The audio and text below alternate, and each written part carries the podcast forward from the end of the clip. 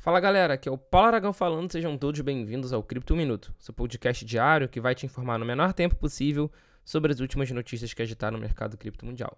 E para começar o Cripto Minuto de hoje, a gente vai conversar um pouquinho novamente sobre o Elon Musk. Mais uma vez, o homem mais rico do mundo movimentou o mercado das criptomoedas, mas dessa vez ele fez disparar o preço de um token fake que estava praticamente morto. Trata-se do ativo digital Manchester United Fan Token, MUFC, que não é o token oficial do clube. Uma equipe de programadores criou o token MUFC em agosto do ano passado, sobre a falsa alegação de que sua aposta daria influência nas decisões do clube de futebol. E após o CEO da Tesla e da SpaceX publicar no Twitter que compraria o Manchester United, o preço do ativo disparou cerca de 3 mil por cento. A publicação, no entanto, era uma brincadeira, conforme disse Musk em outro tweet quando perguntado se a informação era real. Abre aspas, não, esta é uma piada de longa data no Twitter, não estou comprando nenhum time esportivo, fecha aspas. Essa foi a resposta dele a um seguidor. Mas um, uma piada do Elon Musk fez um, um fan token falso ainda por cima valorizar no mercado do cripto.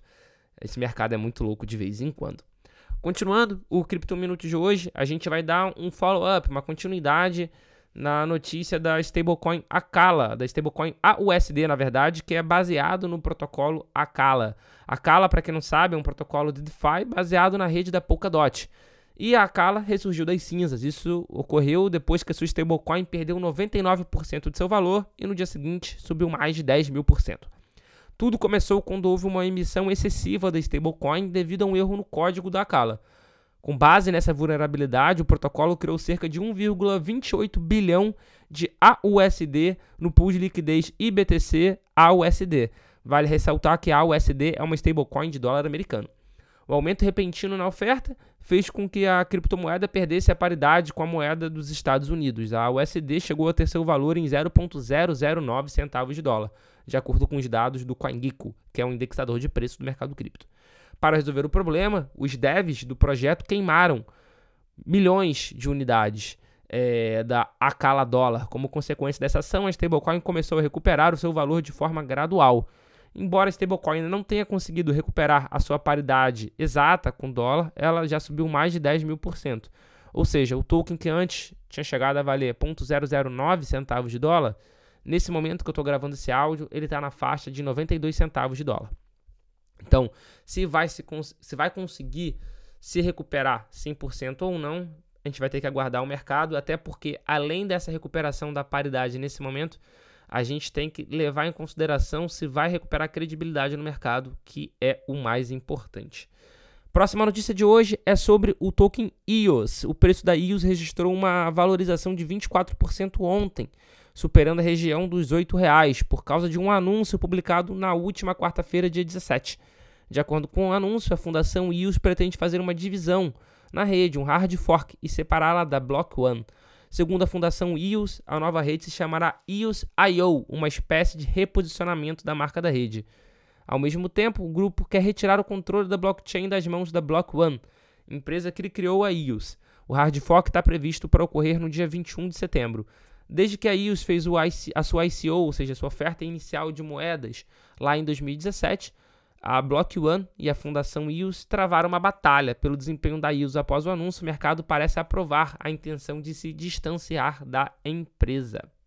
Continuando o Cripto Minuto de hoje, a gente vai conversar um pouquinho sobre a sidechain Ronin. Para quem não lembra, Ronin é aquela sidechain que interliga o jogo X Infinity, que é o Play to Earn, que fez bombar o Play to Earn ao longo de 2021, na rede Ethereum. E eles sofreram um ataque hacker de 600 milhões de dólares em março desse ano. E para aumentar a, a segurança da Ronin, eles aumentaram o número de validadores. A equipe de desenvolvimento da Ronin, financiada pelo criador do X Infinity, Sky Mavis, disse em um post no blog que o número de validadores que protegem a sua rede cresceu de 14 para 17. Adicionar novos validadores significa que o número de, das partes verificando transações na cadeia lateral cresceu. É, ou seja, agora a Ronin, depois de se restabelecer, está buscando ficar mais segura para evitar novos problemas. E para finalizar o Cripto Minuto de hoje, eu torno a fazer um convite para você que quer participar de um dos maiores eventos de cripto da América Latina. O Bit Rio vai acontecer no dia 26 de novembro de 2022 no Centro de Exposição do Windsor, na Barra da Tijuca, aqui no Rio de Janeiro, e vai contar com um dia inteiro de atividades, de painéis, palestras, workshops, feira, stand e muito mais. Então, quem ficar interessado, basta acessar bitinrio.com.br e garantir presença. Vale ressaltar que o patrocinador Master está dando 50% de desconto na compra de ingressos do segundo lote, que abriu na última terça-feira. Então não deixe de garantir a sua presença, pois os, os cupons são limitados nesse segundo lote.